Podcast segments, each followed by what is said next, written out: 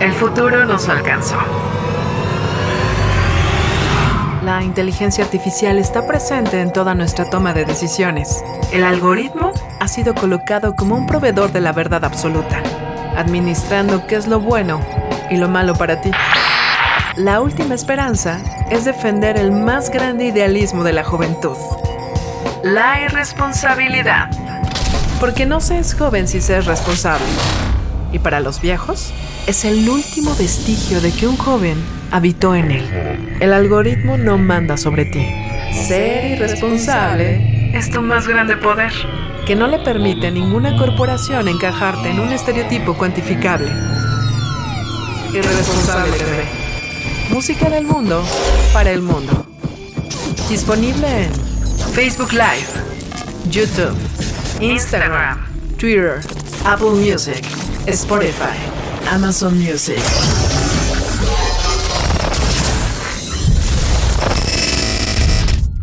Muchachos, ¿cómo están? Bienvenidos a través de Irresponsable TV. Gracias por sintonizarnos y gracias por ponerle play a esta transmisión eh, desde la Ciudad de México para el resto del mundo y seguramente nos están sintonizando en cualquiera de las opciones que tenemos para llevar a través de nuestro podcast. Nos estamos conectando en este momento hasta Barcelona, hasta el otro lado del planeta Tierra y me da mucho gusto y ustedes me pueden para recibir con mucho cariño a Mar Fallos. ¡Bravo! Gracias. ¿Cómo estás, Mar? ¿Cómo va todo de aquel lado del planeta?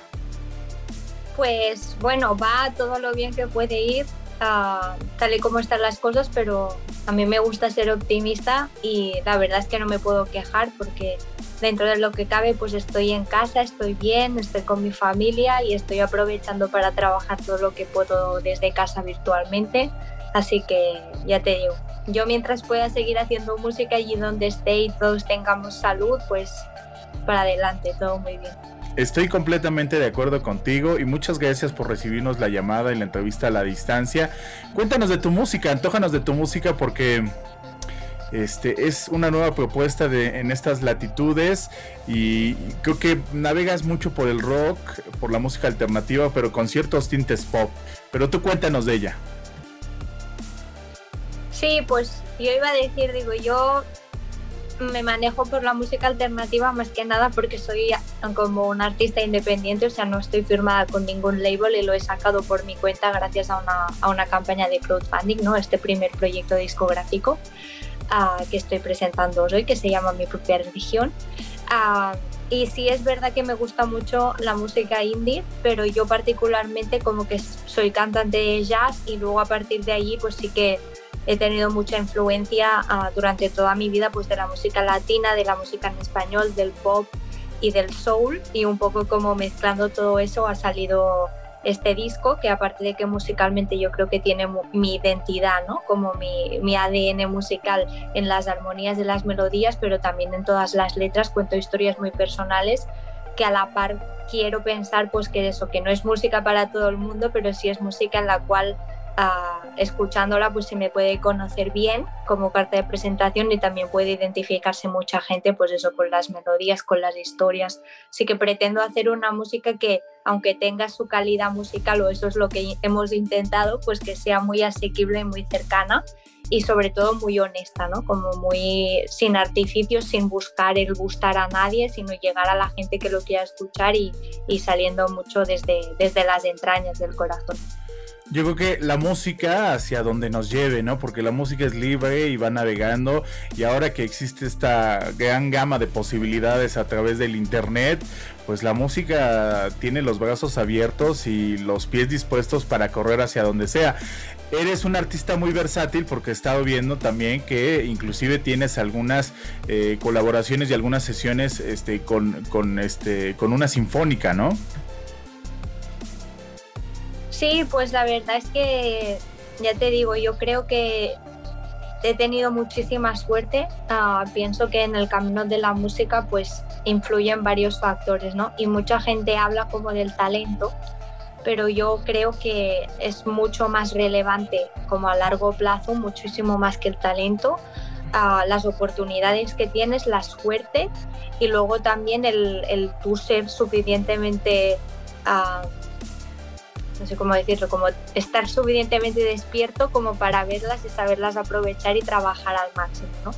Y, y, yo creo pues eso, que yo he tenido la suerte de que desde siempre he sido muy terca, ¿no? Como que he tenido muy claro que quería ir para la música y lo he intentado así con, con todas mis fuerzas, incluso cuando no he querido intentarlo porque he pensado que era demasiado difícil, que no me saldría, etcétera, pues mi vida me ha llevado siempre hacia la música de nuevo. Entonces, um, ya te digo, yo me siento en ese sentido muy afortunada pero también he trabajado muchísimo y sigo trabajando cada día y eso lo puede decir pues eso, mis amigos, mi familia, etcétera, a 16, 17, 18 horas todos los días trabajando sin parar, sin descanso, sin vacaciones, entonces pues como que también me gusta pensar que no me han regalado nada, como que también de alguna manera lo he merecido o por lo menos lo he tenido y lo he aprovechado, ¿no? Y sí, pues he tenido oportunidades maravillosas desde poder ir a estudiar a Berkeley, que era uno de mis sueños en Estados Unidos,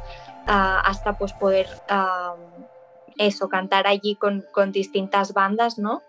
con orquestas, etcétera, y aparte pues grabar mucha música y tener el placer, entre otros, pues de cantar con, con artistas como Armando Manzanero, Maritza, Didi Bridgewater, que yo soy muy fan de todos ellos, sobre todo de, Armando Manzanero, ¿no? que falleció hace poco y me dio mucha pena, pero era como muy seguidora de su música desde siempre y es eso.